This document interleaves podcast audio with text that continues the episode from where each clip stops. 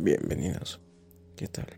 A otro capítulo más de mi proyecto llamado Sin Sentido. Bueno, esta vez trataré de un tema más extenso y que seguramente a todos nos pasa. Los recuerdos que vienen en el momento más injusto de nuestra vida. Sinceramente, creo que cuando nuestra mente se queda en blanco es cuando vienen esos pensamientos, negativos, positivos, neutrales, aunque siempre son negativos. Siempre cuando nuestra cabeza se queda en silencio, viene una situación, una palabra, o no sé, algo que nos haga recordar un momento. Es lo que estábamos tratando superficialmente ayer pero ahora quiero profundizarlo. Una anécdota que tengo es que siempre me pasa que tengo una imagen. Una imagen, siempre una imagen. Y esa imagen se guarda y cuando sucede una acción o una situación, viene esa imagen. Y es igual el momento que está pasando. Muchos lo llaman de vu. La verdad yo creo que nuestra mente proyecta esas imágenes porque nosotros estamos propensos a, a, realizar unas acciones que nos lleven a proyectar eso. Un día estaba caminando por la calle y de repente se me acercó un señor. Me dijo que si no le puedo prestar 20 centavos. La verdad, no, no sabía qué hacer. Tenía el dinero, pero no sabía si era lo correcto. Estaba solo y el señor era...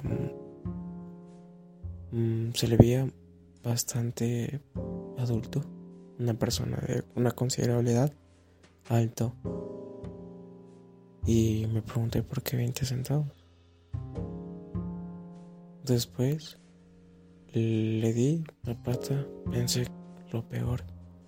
Pensé que iba a pasar algo, pero lo que pasó fue que cruzó la calle y se le dio a un niño. El niño cogió y se subió en un bus. Se fue. Al momento en el que el niño se sube en el bus, recordé esa imagen. Un niño subiendo en bus. Y no sé. No sé por qué recordé la imagen. Si antes no se había proyectado en mi mente. Creo que por la tensión mi cerebro empezó a trabajar más rápido y se proyectaron todas las opciones que podían pasar. Pero ¿por qué eso? Es una de las incógnitas que el mundo trata de resolver. Los déjà vus o el efecto Mandela, que es muy chistoso porque hay personas que piensan que la frase no look, yo soy tu padre, no es así. Es una frase de Star Wars en realidad es eh, no Luke yo no maté a tu padre. Es la frase verdadera. Es como que el contexto de la película que llevó a ese momento el clímax hizo que nuestra mente quedara plasmada que eso va a pasar por todos los sucesos que estaba ocurriendo antes en la película. Entonces, no sé, pienso que nuestra cabeza recuerda los momentos más difíciles que hemos pasado y los proyecta en los momentos vacíos. ¿Por qué? Porque esos momentos difíciles son los que más nos costó y pues es un reto. Cuando nosotros nos ponemos a pensar y llega eso, entramos en un momento de no saber qué hacer, a dónde ir, qué hacer para olvidar ese recuerdo que vino a nuestra mente de nuevo. Y es ahí donde debemos darnos cuenta y pensar todo sobre pensar y superarlo de la mejor manera. Hacer cosas que nos gusten. Cosas que no dejen que nuestra mente juegue con nosotros, que no nos controle. Y si llega a pasar eso, superarlas de la mejor manera, no ser débiles ante estos juegos que tratan de debilitarnos.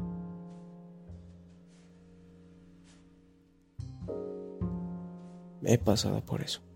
Sigo pasando, como todo adolescente, que llega momentos donde su mente se deprime demasiado. Pero cuando logra superar eso, en serio es satisfactorio. ¿Cómo podemos llegar a cumplir un objetivo después de la adversidad?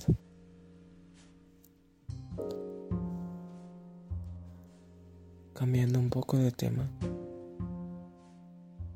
Mm, tal vez todos hemos sentido que la empatía que los estereotipos o los consejos de las personas hace que nuestra mente y o sea las, nuestras acciones como que la sobrepensemos demasiado. ¿Qué quiero decir? O sea que en llegado a circunstancia sufrimos algo, no sé, cualquier cosa pensamos que es lo peor y, y que no lo vamos a superar. Pero hay personas que empatizando con otras causas analógicamente que tienen un sentido. Pero no sé, es como que englobalizan todo, ¿sabes? Es como, por un ejemplo, eh, pues tienes dolor en cualquier parte del cuerpo. Y no sé, en tu mente dices, no sé qué hacer con este dolor, en serio, no puedo, no puedo.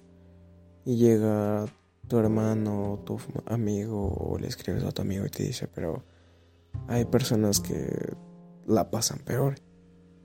Porque siempre nos... Porque se utiliza esos ejemplos es un poco contradictorio y siempre lo sobre pensado demasiado el hecho de achacar algunas cosas que suceden globalmente, problemas o no tan lejos. No sé, eh, tratar de mm, compararnos con situaciones, personas y la verdad eso es muy frustrante. El que se haya estereotipado eso, ¿sabes? El que comparar o achacar una acción para que tú no, no sientas y no creas que eso es demasiado, por decirlo de una manera fácil. Pues en verdad, todas las mentes son diferentes. Todos los problemas son diferentes en cada persona. Y no es justo que se englobe, se, una persona tenga el derecho de decir que, que no debes sufrir, que no debes, eh, no sé, mm, hacer tanto drama por un problema sabiendo que otras personas la pasan peor. Pero es que tú no eres de esas personas. Tú no tienes la culpa que esas personas pasen eso. Aunque tú quisieras ayudar a esas personas porque, ¿sabes?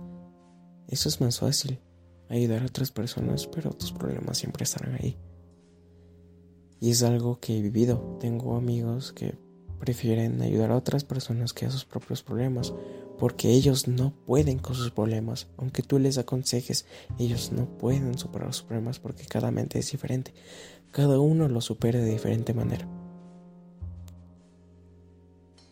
siento que en vez de utilizar eso, ese recurso de comparar, deberíamos empatizar pero de otra forma. Hay un dicho, una frase que es, un problema se hace más pequeño cuando lo hablas con más personas, obviamente de confianza, porque siempre que pasamos por algo, nos encerramos y lo mantenemos nosotros solos y pensamos que eso es demasiado. Pero en verdad, si lo hablamos con muchas personas, el problema va a tener no una solución, pero muchas personas te darán su punto de vista y tú podrás objetivamente sacar una conclusión y tal vez no superar ese problema, pero poderlo conllevar mejor. Siento que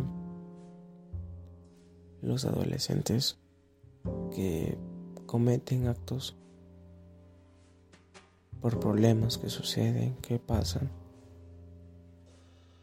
no tuvieron quien les escuche, no tuvieron confianza con personas para que le ayuden a, a empatizar.